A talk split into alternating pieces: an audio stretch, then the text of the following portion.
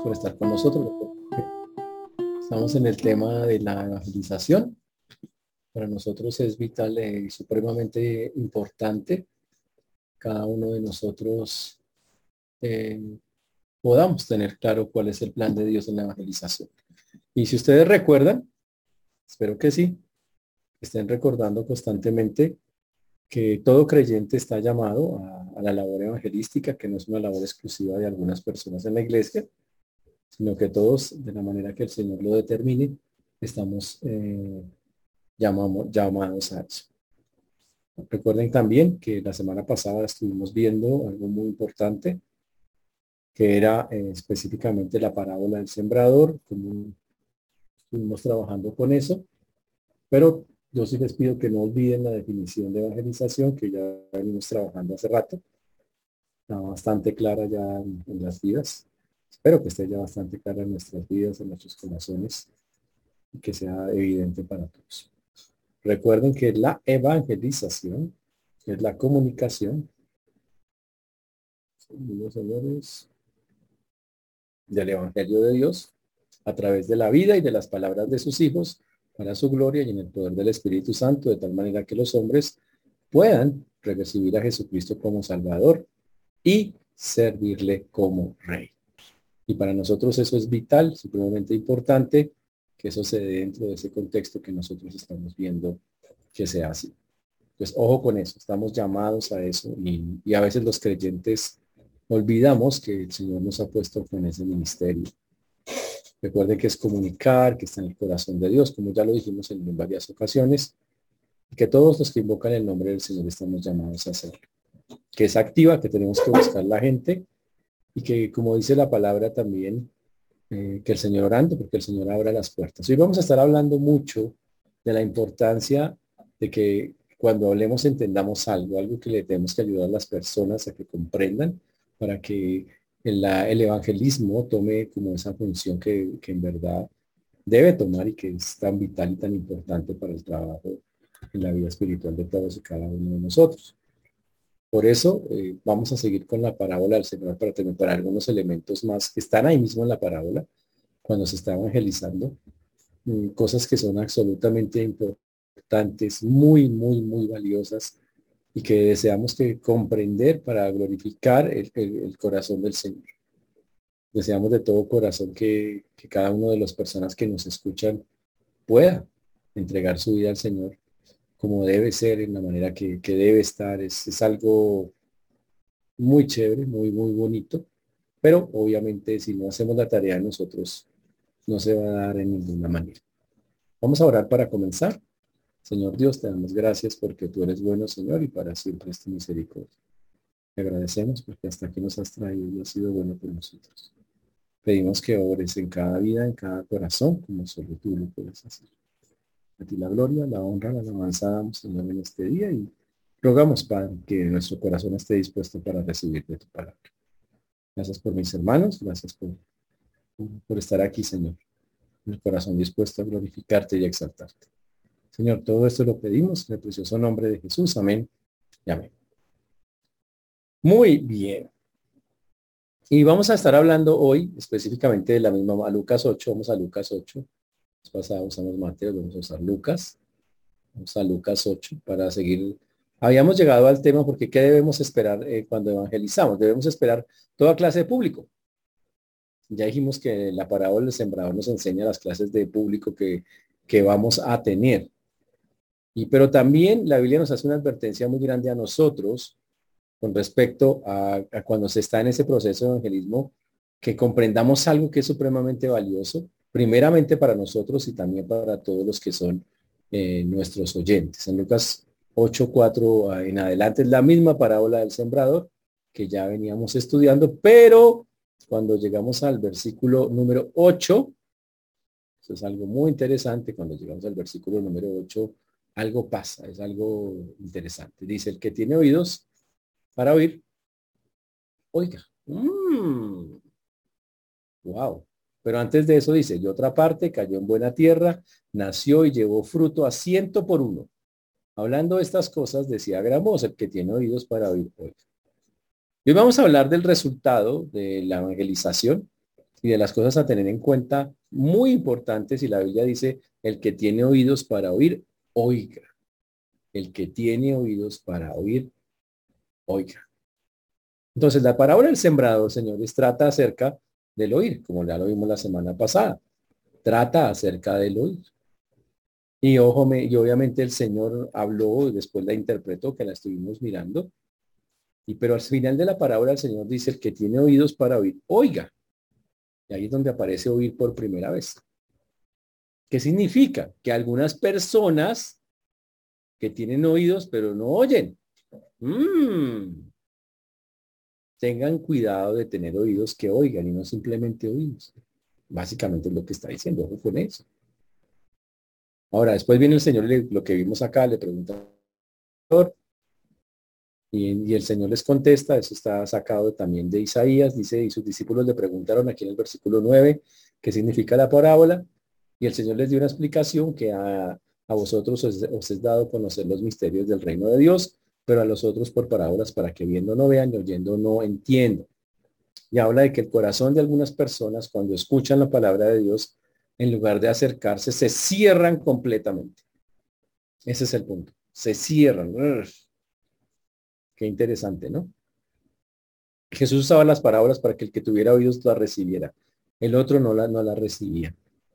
Wow, interesante. Y la mente se cerraba más. La mente se cerraba aún más. Y obviamente la semilla, después dice, esta después la parábola, versículo 11. La semilla es la palabra de Dios. Nunca olvidemos eso. Lo que nosotros sembramos no son pensamientos humanos, sino es la palabra de Dios. ¿Cómo se hace? Por la predicación, por la enseñanza. Esa es la que cae sobre cada tipo de terreno. Y por eso dice acá, y obviamente eh, el Señor dice, nos dio, dio la explicación de la parábola, hasta que llegamos al versículo 15 eh, que dice, más la que cayó en buena tierra, estos son los que corazón bueno y recto retienen la palabra de Dios y dan fruto con perseverancia. Significa de una manera constante. Pero cuando llegamos al versículo 16, que hay, todo tiene que ver con la parábola, es exactamente lo mismo. Dice el texto, nadie, nadie eh, enciende una luz, nadie que enciende una luz la cubre con una vasija y la pone debajo de la cama, sino que la pone en un candelero para que los que entran vean la luz, porque no hay nada oculto que no haya de ser manifestado, ni escondido que no haya de ser conocido y de salir a la luz. Y otra vez, mirad pues cómo oís, otra vez el asunto del oír. Mm, porque a todo el que tiene se le dará y a todo el que no tiene aún lo que, lo que piensa tener, se le quitará. Uy, ¿cómo así? ¿Y eso qué tiene que ver? Y uno dice, el que tiene oídos para oír. Por tanto, aquí el Señor está enfatizando que tengan cuidado de cómo escuchan. Porque al que tiene, más se le, será dado. Y al que no tiene, aún lo que cree que tiene, se lo va a quitar. Hmm. Sí, sí, ¿eso cómo significa? Hmm. Si tú no tienes los oídos para escuchar la palabra de Dios, si no tienes una buena tierra, aún lo que crees que tienes te será quitado. La semilla es arrebatada por el diablo. Lo que crees que tienes no tienes nada, porque no la has metido en el corazón. Entonces dice que el Señor la el diablo viene y se la quita, se la arrebata. Como lo ya dijimos la semana pasada en el versículo 12, que viene el, que viene el, diablo y la, y la arrebata. La quita. Viene el diablo, quita del corazón la palabra para que no. La otra cosa es que si la, verdad, si usted, si la semilla no se no, germina, se le quita la semilla. Porque eso es como el versículo 13. Vienen las pruebas y las pruebas también quitan la semilla, arrebatan las pruebas, las, pruebas, arrebatan del corazón del creyente lo que cree, del, no creyente lo que cree tener. Ay, tan bonito eso. ¡Fum! Se lo arrancaron. Y por eso el Señor dice que al que tiene más, mal le dará al que no tiene, aún lo que, lo que tiene se le quitará. Al que cree tener algo, porque no, no tiene nada. Y por eso también la semana pasada en el versículo 14 estaba la que cayó entre espinos, pero vino el afán, las preocupaciones, las riquezas, los placeres, y frun, le quitaron las cosas.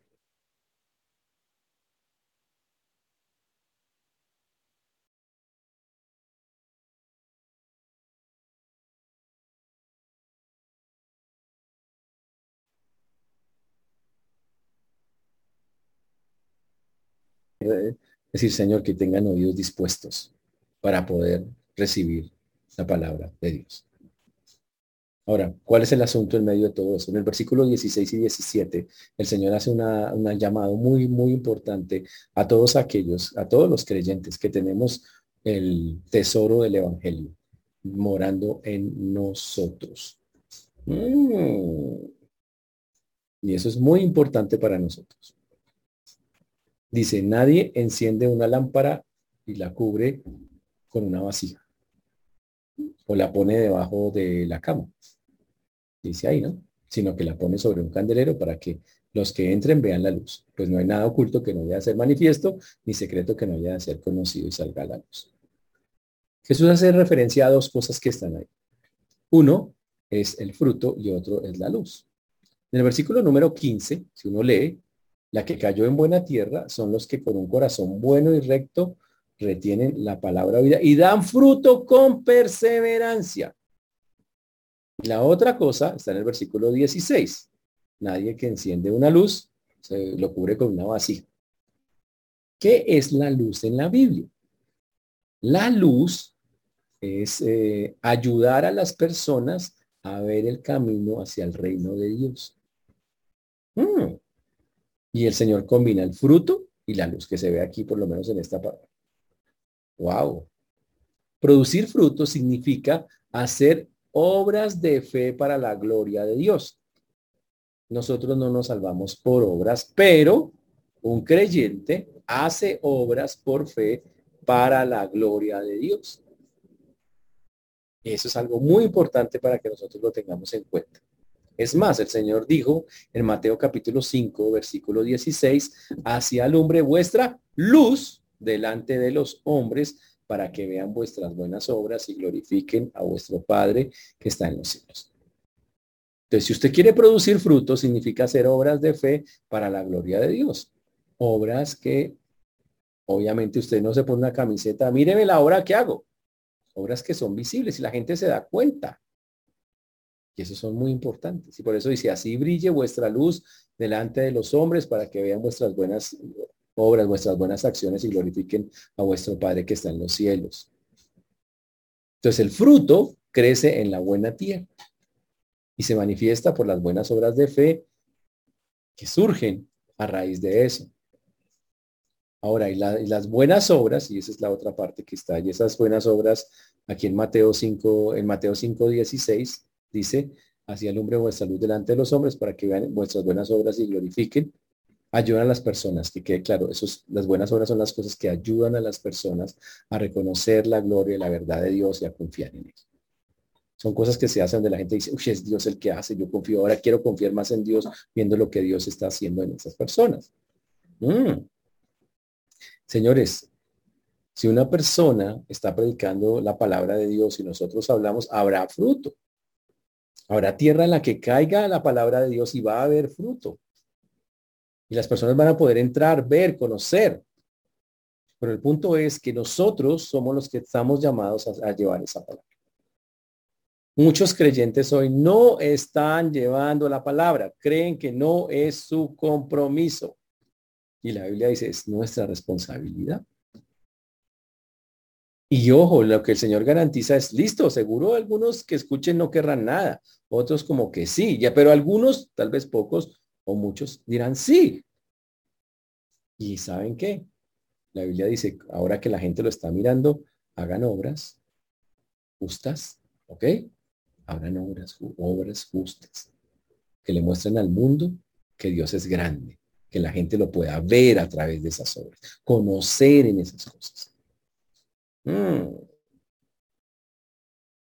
Ahora, en ese versículo el Señor dice, nadie que enciende una luz la cubre con una ah, vasija. Mm. Ahora, ¿tenemos que esconder el Evangelio? ¿Es para esconderlo? Esa es la otra cosa que está ahí.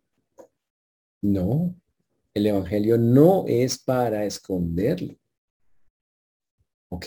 No es, no es para esconderlo. Por eso dice, nadie que enciende una luz la cubre con una vasija ni la pone debajo de la cama, sino que la pone en un candelero. Que debe ser visible para cada creyente. ¿Qué es lo que tiene que ser visible? ¡Wow! Mostrar esa luz. Recuerden que la luz señala el camino. ¿A qué le toca hacer un creyente todo el tiempo? Estar mostrando el camino. Eso es parte del Evangelio. Estar mostrando el camino a la gente. Y entonces compara al creyente que está enseñando, que está predicando, es diciendo que es una como una luz que tiene que se pone sobre un candelero. Y cuando la pone sobre un candelero, ¿qué es lo que tiene que pasar? Wow. Fantástico. Hmm, tremendo, ¿no? Dice, pues no hay nada oculto que no haya de ser manifestado, ni secreto que no haya de ser conocido y salga luz. Y eso también es la parte interesante. La gente siempre piensa que aquí en ese versículo, cuando dice que eh, no hay nada oculto que no haya de ser manifestado, es que Dios las cosas más torcidas de las personas a ni escondido que no haya de ser conocido y de salir a la luz. Está hablando del Evangelio, de cómo se proclama en Evangelio. Jesús dijo en Mateo 10, 27, lo que os digo de la oscuridad, hablando en la luz. Y lo que oís al oído, proclamarlo desde las azoteas. En pocas palabras es, no esconda lo que sabe de Dios. No esconda lo que sabe de Dios. Usted puede tener buenos propósitos, buenas cosas, buenas ideas y hasta puede llegar y guardar esa parte de usted. Pero el Señor nos llama la atención es, oiga, lo que yo les he dicho a ustedes, porque el Señor a veces nos habló en, en un grupo pequeño, nos habló a solas, nos habló, a Jesús le habló a sus discípulos y eran un grupo pequeño. Hágame el favor y lo, lo hablando en la luz, háblenlo así, que todo el mundo lo vea y lo que oís, y lo que oído, proclamarlo desde las azoteas. Y básicamente está diciendo las cosas que Dios le ha dicho en lo secreto, aquellas cosas en las que Dios le ha hecho crecer, confiar, de testimonio de ellas. Dice, háblelo desde las azoteas, espárese desde arriba, hermano, y dígalo. Wow. Hmm. Pero es la importancia de oír. Y aquí habla de que oigamos bien, que, escuche, que escuchemos bien, que nuestros oídos sean unos oídos que estén dispuestos a escuchar eso que Dios quiere que nosotros revelemos. Que escuchemos, ese es un gran llamado a la iglesia cristiana de hoy. Y que cuando escuchemos bien, wow, los otros empezando por nosotros, oremos por aquellos que vamos a hablarle, para que ellos también, ¿qué tiene que pasar con ellos si todo pasa tal cual? Ellos van a hacer buena tierra, van a recibir al Señor, van a dar fruto y van a hacer y a propagar la luz por el mundo para darle la gloria a Dios. Por eso tenemos que tener cuidado de cómo empezamos nosotros a escuchar. Y hay que orar, que la gente tenga unos oídos dispuestos. ¿Cómo sé? Eso es muy importante. Ahora, eso, eso nos lleva a un tema más. ¿Cómo nos preparamos para oír la palabra de Dios nosotros cualquier día de la semana? ¿Cómo se prepara usted? Por ejemplo, un domingo, un ejemplo. Mm. cómo se prepara para oír la palabra de Dios? Dice, yo me levanto por la mañana, me tomo un baño, desayuno. Ah, no, eso es otra cosa. Eh, pero sí, la gente hace eso. Y después de eso, eh, mientras voy desayunando, prendo el Zoom. Y a veces, a veces cuando estoy muy espiritual, yo me meto a la escuela dominical. Porque me parece interesante. A veces, ya cuando si estoy muy, muy, muy espíritu, entonces me meto ahí. Si no, no me meto. Si no, me espero hasta la predicación y todo. O si no, llego a los anuncios, pero no le paro cuidado. Y entonces así me preparo todo mientras me, o sea, me preparo desayunando bien para no quedarme dormido ahí. Esa es más o menos la preparación de algunos. Hmm. ¿En serio? Y esa es la manera de prepararnos para oír la palabra de Dios. Cualquier día que vayamos a escuchar al Señor, incluyendo el domingo, en la mañana. Wow. Hmm. ¿Qué haces antes de llegar a escuchar la palabra de Dios? ¿Hay algunas cosas que podemos hacer? Eh, sí, claro que sí. ¿Hay algunas pautas que podemos tener en cuenta? Claro. Que serían importantes eh, para llevar a cabo cuando estamos eh, preparando eso, porque es lo que necesitamos. Mire lo que dice el versículo de Lucas 8:15 en la misma parábola. Ahora que Dios dice, manda que cayó en buena tierra, estos son los que con un corazón bueno y recto. Mm. La parábola del sembrador, aunque es una parábola de, enseña las clases de terreno, nos da una lección tremenda de qué va a pasar con nosotros cuando escuchamos la palabra. Porque esas personas aceptaron la palabra hicieron cambios. Y realmente lo que la Biblia nos está llamando la atención ahí en ese versículo es que nos dice, en ese momento tenían un corazón bueno y recto. Bueno no significa perfecto, no quiere decir que no tiene eso, sino que es un corazón que quiere agradar a Dios. Es un corazón que quiere seguirlo. Y la primera cosa que nosotros podríamos hacer, Señor, oramos para que Dios, el día que vayamos a escuchar tu palabra, en todo momento que eso sea así, nuestro corazón sea honesto, sea, bueno, sea recto, quiera hacer, quiera agradarte a ti. Por eso quiere escuchar la palabra con alegría para que eso se dé en esa manera. Por eso dice el Salmo 102, servid a Jehová con alegría, venid ante su presencia con regocijo. Salmo 102. ¿Usted viene a la presencia del Señor con regocijo? Mm.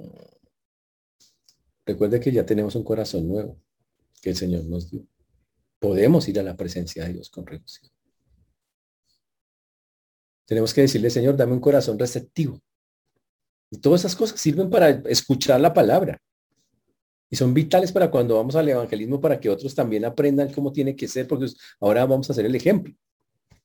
Hay que decirle, Señor, dame un corazón suave, dame un corazón receptivo, dame un corazón humilde, dame un corazón manso, un corazón fructífero. En pocas palabras, Señor, dame un corazón para ti. Mm.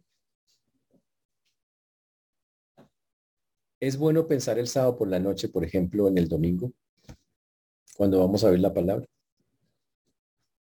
Claro. Claro. ¿Usted ha escuchado la palabra aperitivo? ¿Usted sabe alguna vez a eso? Se dice aperitivo. un vino está diciendo usted, mi hermano, por favor, por favor. aperitar, ¿conoce la palabra? No, no está en el diccionario. ¿ok? Un aperitivo es algo que despierta el apetito. Para eso se sirve el aperitivo, ¿no sabías? O sea, para eso. ¿Ok? Ahora, si la palabra de Dios del domingo es la comida, ¿cuál es el aperitivo para despertar las ganas de comer? ¿Se ha puesto a pensar eso? Pues tiene que ser algo también que ya que nos lleve hacia hecho. Algunos acostumbran, normalmente los puritanos que eran muy, no veían, tenían una, una noción muy parecida a eso para ellos entonces la meditación, ellos meditaban el sábado por la noche en la palabra de Dios, se metían, Señor, tal cosa, mañana voy a estar contigo, y para ellos era crucial. ¿Para qué? Para que cuando fuera a comer al otro día, disfrutar y beneficiarse al máximo de la comida que el Señor le da. Pero, si tú tienes un paladar todo mundano, pues usted las cosas espirituales el sábado o el domingo le van a saber no tan bueno. No va a escuchar como debe. Pero hay que preparar el corazón. Por eso eh, importantísimo eh, preparar el corazón y darle ese aperitivo meditando en la palabra. Puede ser el sábado por la noche. Y listo. Y eso es parte de, de aprender cómo es que tenemos que oír. Porque básicamente ese punto, cómo oír, es muy importante ahí. Esa es, la, primera cosa que podemos tener clara ahí con eso. ¿Está claro hasta ahí, señores? La segunda cosa, para escuchar bien la palabra de Dios y para después de enseñarle a los que estamos evangelizando. Hay que purificar la mente de eh, el entretenimiento mundano. En Santiago 1.22 dice la Biblia, por lo cual desechando toda inmundicia y abundancia de malicia, recibid con su mansedumbre la palabra implantada, la cual puede salvar vuestras almas. Y el versículo habla por sí solo.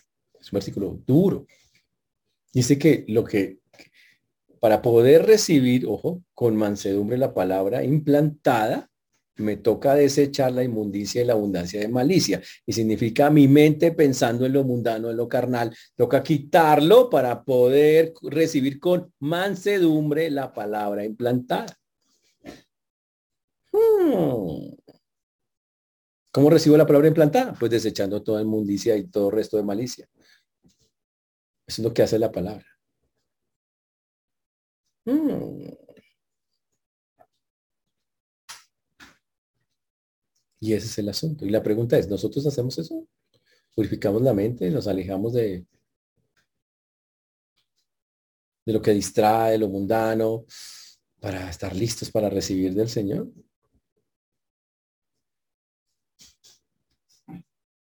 Pues hay que guardar el sábado por la noche, todos los días con el Señor, pero hablando de, de cómo sería prepararnos para oír la palabra, sería guardar mucho, el, eh, tener un aperitivo, guardar el tiempo, alejarnos de lo que nos de estar dejar de estar pensando bobadas. Wow. entonces el corazón está más limpio, dice, y va a recibir, ojo, dice la palabra con mansedumbre.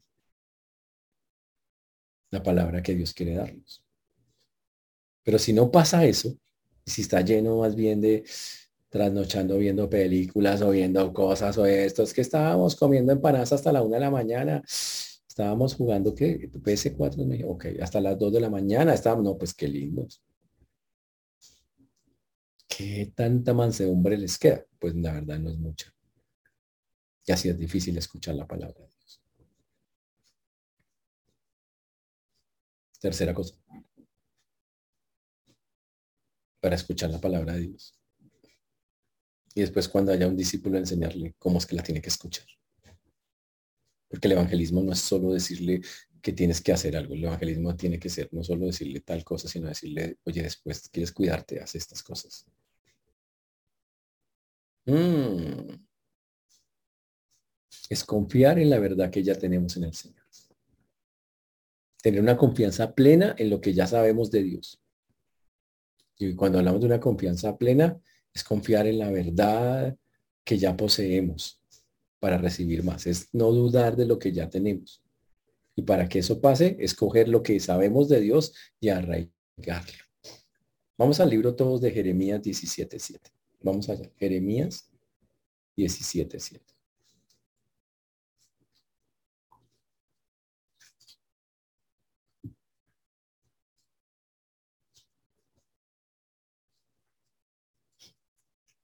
¿Ya llegaron?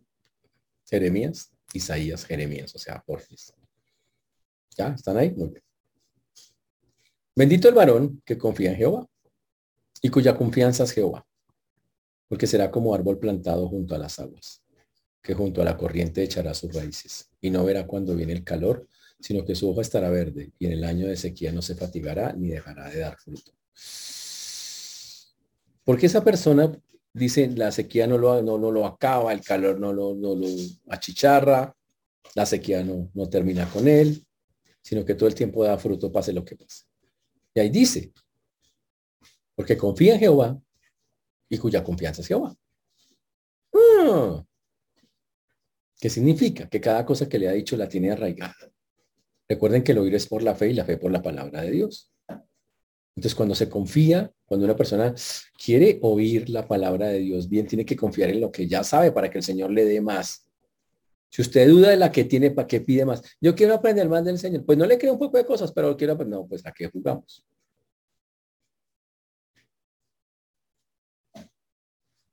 Y esa es una manera de llegar a la palabra de Dios.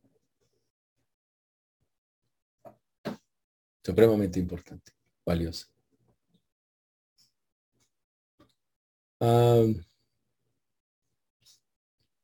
Algo que molesta mucho para escuchar y que es incómodo son los conflictos que vivimos entre hermanos en familia o afuera de la familia. Mire lo que dice el Salmo 106, 25. Vamos allá. ¿Qué pasa cuando la gente se dedica más a quejarse y más de los cercanos o los lejanos? Pues no van a escuchar la palabra. Vamos al Salmo 106, 25. Leamos, dice, antes murmuraron en sus tiendas y no oyeron la voz de Jehová. ¿Quiere arruinar, dañar el servicio el domingo el día que vaya a ir hasta meterse algo con Dios? Entre en discusiones, controversias y verá que cómo daña la familia. Y yo sé que el, domingo por la mañana es un día complejo para las personas cuando van a la iglesia. En la virtualidad se supone que debería ser más fácil, pero hasta por, hasta por lo virtual se agarran.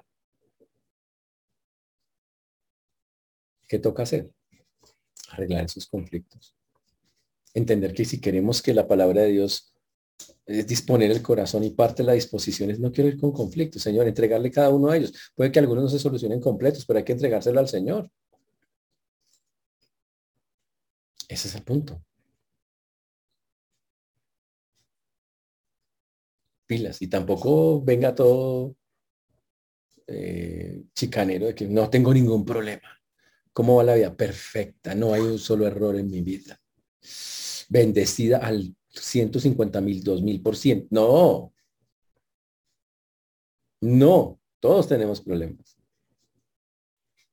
Más bien, ore. Dígale, Señor, muéstrame la, lo malo que estoy haciendo. Humíllame, límpiame.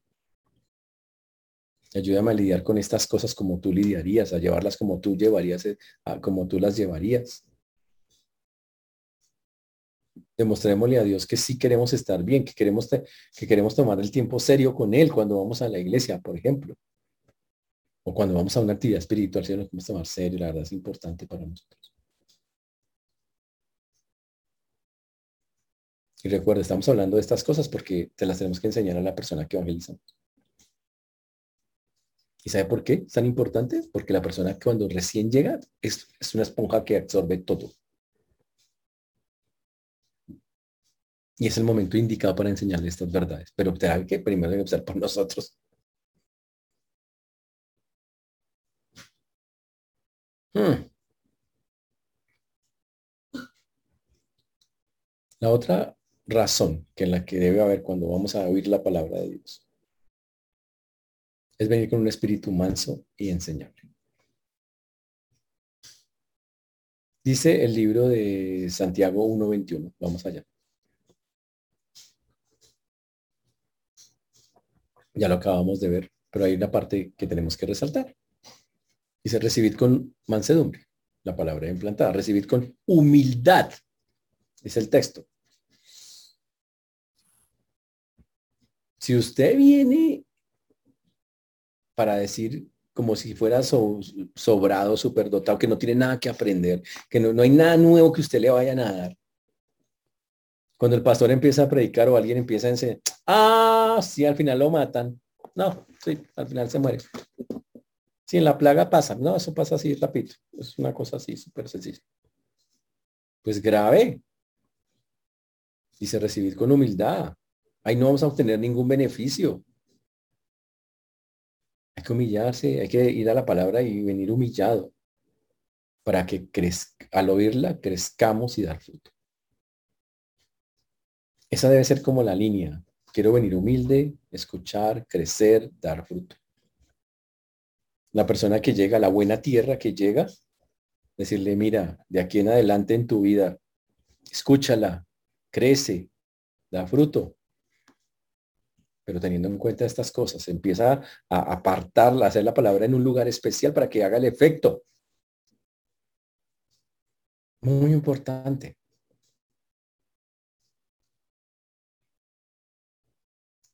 Ahora, la otra cosa es algo que para, muchos para muchos es difícil, estar quietos en el lugar donde estén.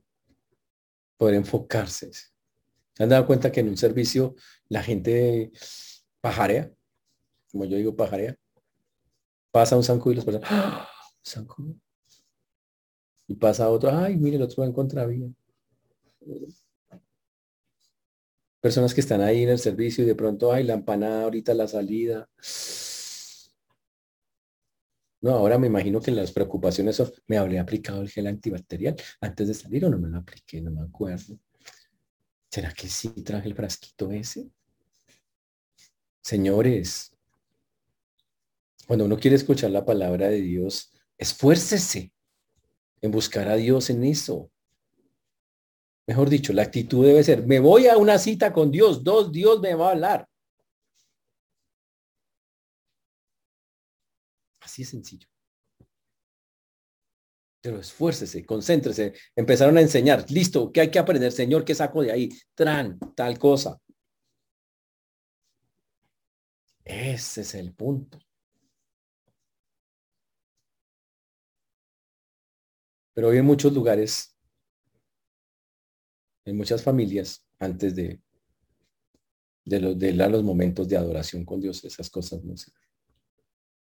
O a veces esos lugares, esas iglesias, en las, como la atmósfera de algunas de esas iglesias, escandalosa. Imagínense eso.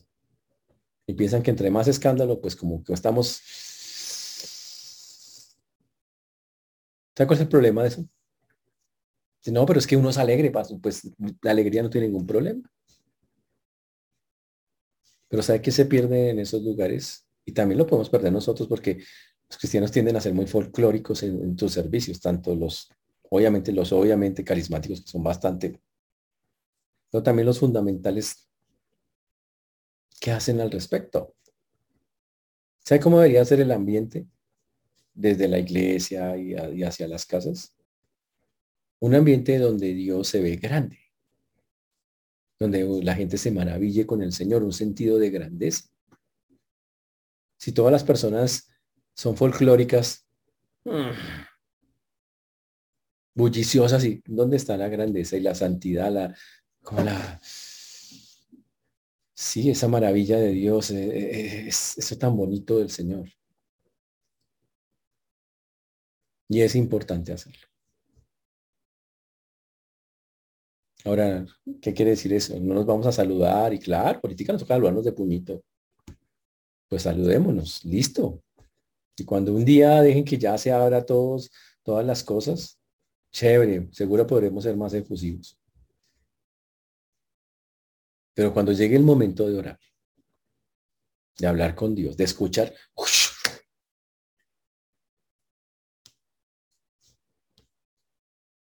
concentrados. Señor, aquí estamos. Venimos por Él, ¿no? No es lo que decimos. Venimos por Él para glorificarlo, para darle la gloria y la honra, ¿no es lo que hacemos? supremamente importante. Muy valiosos. Un consejo más respecto a, oír la palabra de Dios de la manera correcta, de la manera adecuada. Hay que estar Dios no, Dios no pide que, entremos a, escucharlo a Él de una manera mecánica y a ver, qué, a ver qué dice, a cantar de una, mecánica, de una manera mecánica, a orar de una manera mecánica. No dice eso. La Biblia dice que lo hagamos con entendimiento. Usted dice, pero ¿cómo hago para entenderlo? Eh, haga su parte, escuche, haga el esfuerzo y entonces se va a cumplir segunda de Timoteo 2.7. Segunda de Timoteo. Vayan allá, por favor. Segunda de Timoteo 2.7.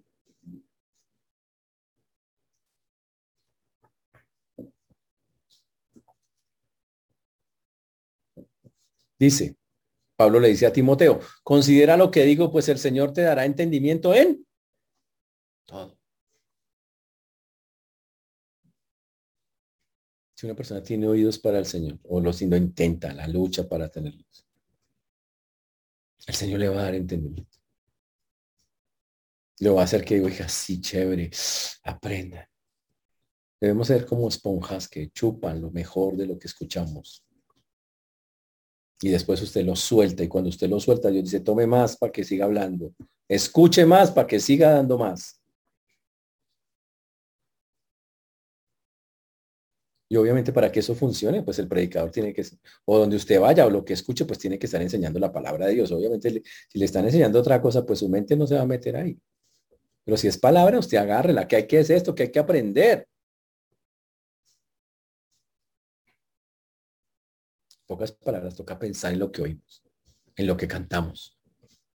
Es parte de la, de la concentración de escuchar bien.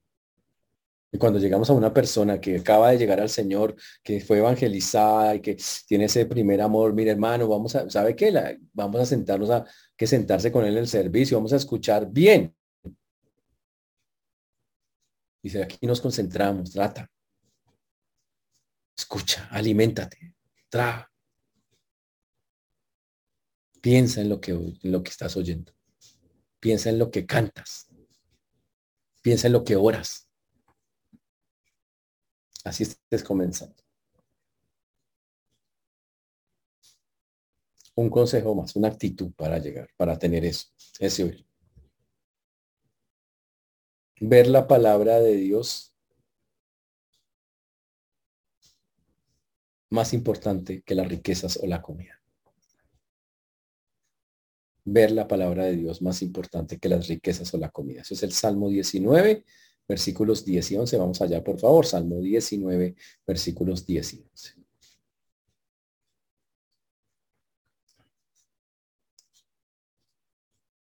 Muy bonito el versículo. Dice así.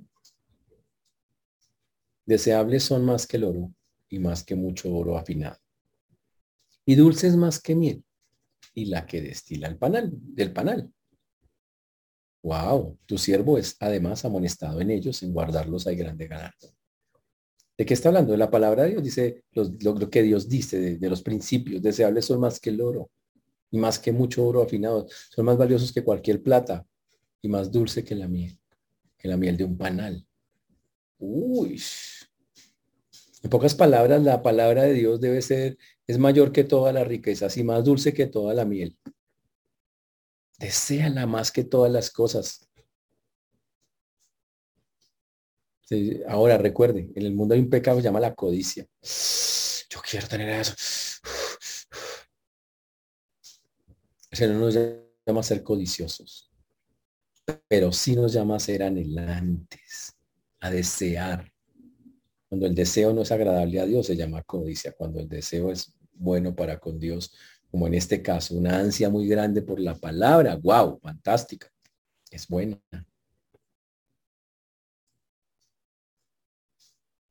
Y cuando lo ya se llevas a cabo, cuando logras entender esa verdad, la palabra de Dios es muy valiosa. Quiero comer cada día más, quiero, quiero tener eso valioso, lo quiero tener en mi vida. Esa es la riqueza que en verdad quiero tener. Esa es la que aspiro. Uy. Entonces vamos a entender cosas que no entendíamos antes.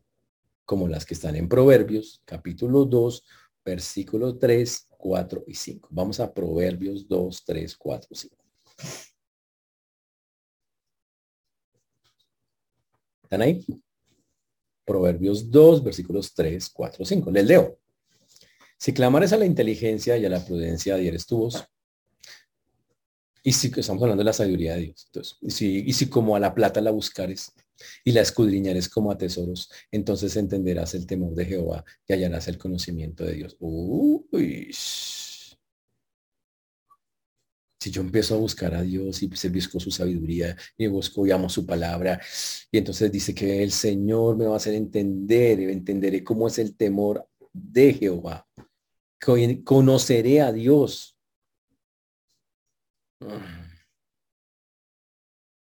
Tremendo.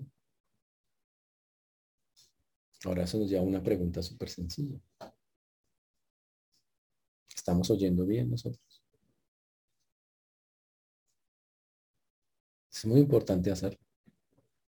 Ahora, tal vez el problema no está ahí. Ahora el problema estaba un poquito antes, ¿no? ¿Somos de esos creyentes de la parábola de, que dan fruto? O sea, lo voy a decir así cruel. ¿Usted es buena tierra? Usted dice, pues obvio, recibí a Cristo, eso es, porque mi corazón en ese momento se hizo listo. Si usted es buena tierra, entonces tiene que dar fruto. Así de sencillo. no le siento que gane multitudes, no siento que, es que no.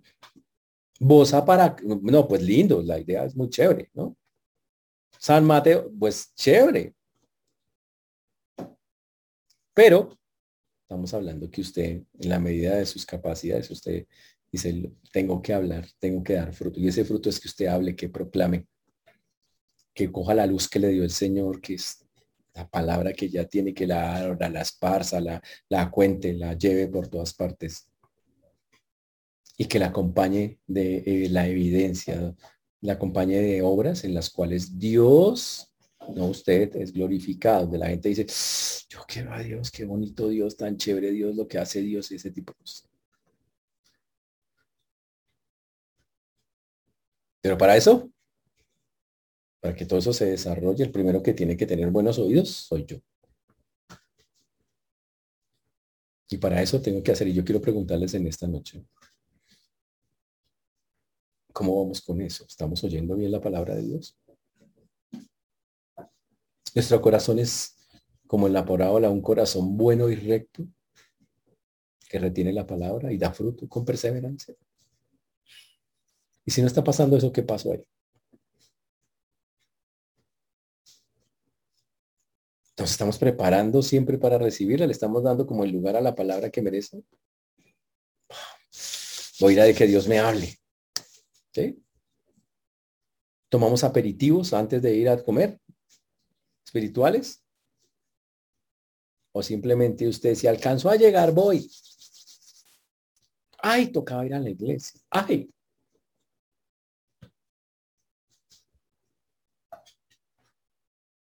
¿Tiene confianza usted en lo que ya aprendió el Señor? O sea, está firme. la única forma de seguir aprendiendo más estando firme en lo que ya sabemos. ¿Está firme?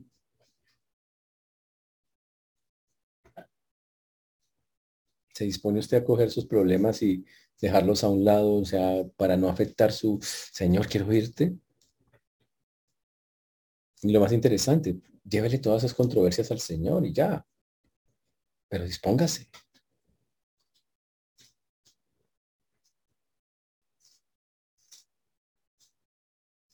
recibe con humildad la palabra y tiene un espíritu enseñable, manso. A usted critica todo. Uy, el pastor dijo humildad, pero sonó sin H, me sonó humildad, entonces grave. Y no, yo realmente estuve mirando y no, no, no, yo creo, o sea, usted va como a hacerle un examen más o menos al, al, que predica o al que enseña, vainas así. Que se pueden equivocar, obvio o su espíritu es manso y enseñable, como dice la Biblia, para que la palabra haga el efecto. Se dispone para estar quieto en un salón, para el lugar donde va a escuchar o para tener su mente concentrada en eso. Yo sé que hay unos chinos acá escuchando, unos muchachitos acá, no sé cómo están escuchando. ¿Cuánto duró Endgame de los Avengers? Tres horas, tres horas, tres ¿Y media? Wow. ¿En qué parte se desconcentra?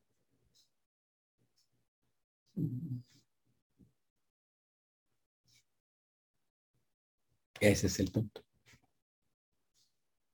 Cuando uno quiere concentrarse en algo, se concentra, ¿sí o no? ¿Por qué no para Dios?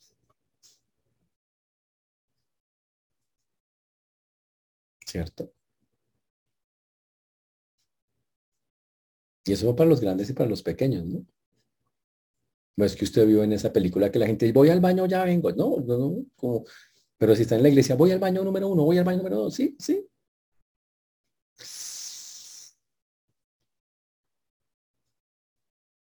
Ora usted con el entendimiento. Preguntemos, oramos con el entendimiento, cantamos con el entendimiento hacemos, le ponemos ahí la razón, Señor, esa inteligencia que me diste, enséñame, muéstrame, quiero aprender, sí, hacemos así. Y por último, ¿cuánto vale la palabra para ti?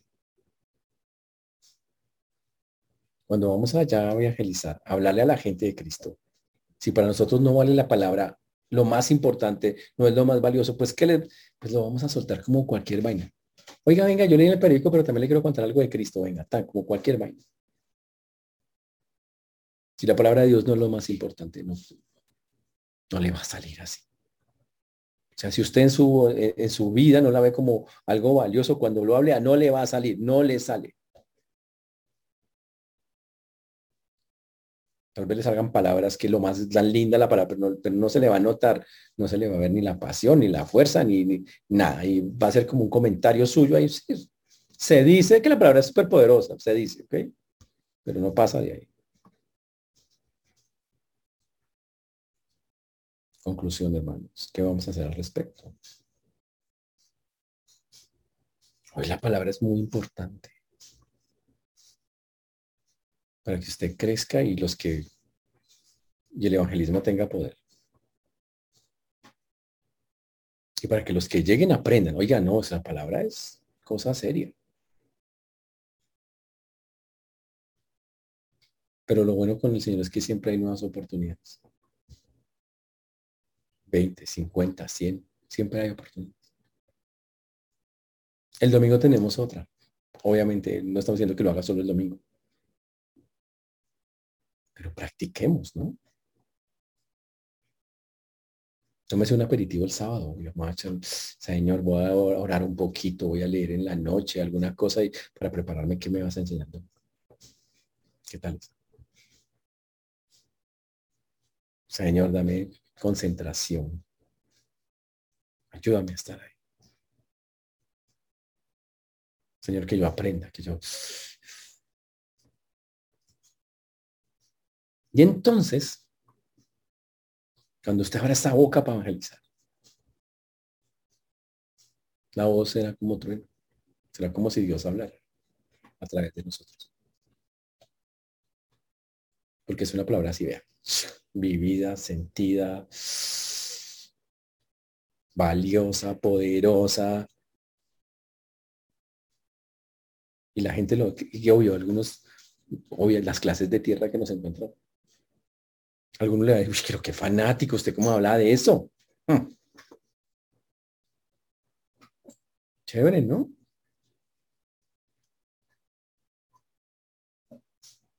Pero la gente va a ver una realidad espiritual en tu vida, en la mía. ¿No es eso acaso lo que hay que hacer? Claro que sí. Por eso, hermanos, tenemos toda una semana, esta semana, para hacerlo. Y la otra, y la siguiente, y mientras tengamos vida, tenemos la oportunidad de hacerlo.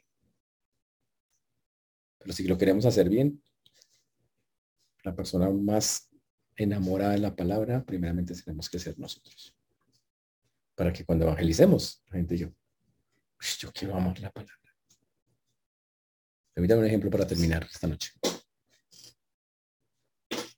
¿Hace cuántos años? No sé, hace 15 años. No, tal vez eran más. Cuando era un poquito más joven. Y entré al seminario bautista. Me senté frente a este hombre de Indiana Jarvis, o sea, Juan Jarvis, en Pontevedra. Él está enseñando el libro de los hechos. ¿Sabe qué me convenció del, del personaje? Su pasión por la palabra. Hacía ver como algo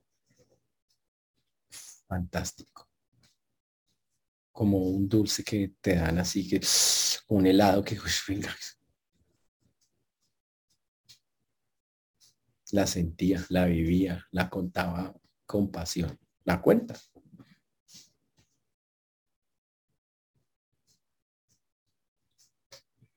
Así tiene que ser. Y eso, estoy seguro que, que esa forma de es llevarla, animó a muchísimos a hacer cosas,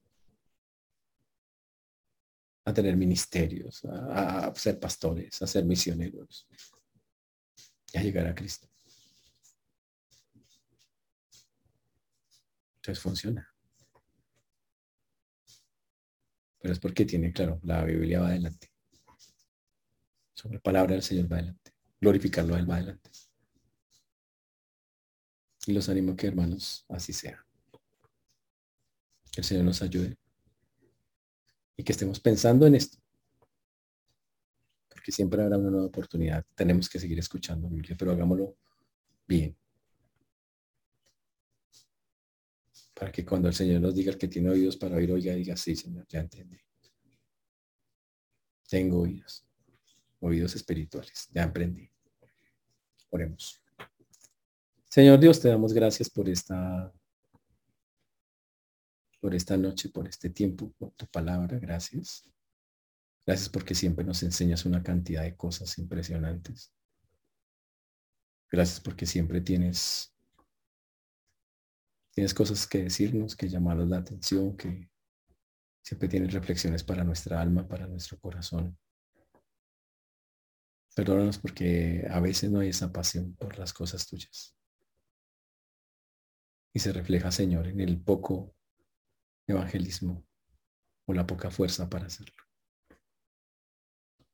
Te rogamos que nos ayudes, que nos fortalezcas, que nos quites esa, eso de nuestro corazón y que podamos entender y darle el lugar que merece la palabra de Dios en nuestras vidas, ya que por ella fuimos salvos, Señor, por pura misericordia tuya.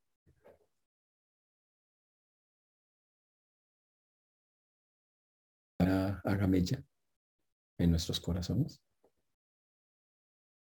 que para ella tan valiosa y tan importante como lo fue para tantos hombres a lo largo de la historia de la Biblia y del mundo actual. A ti la gloria damos en Cristo Jesús. Amén.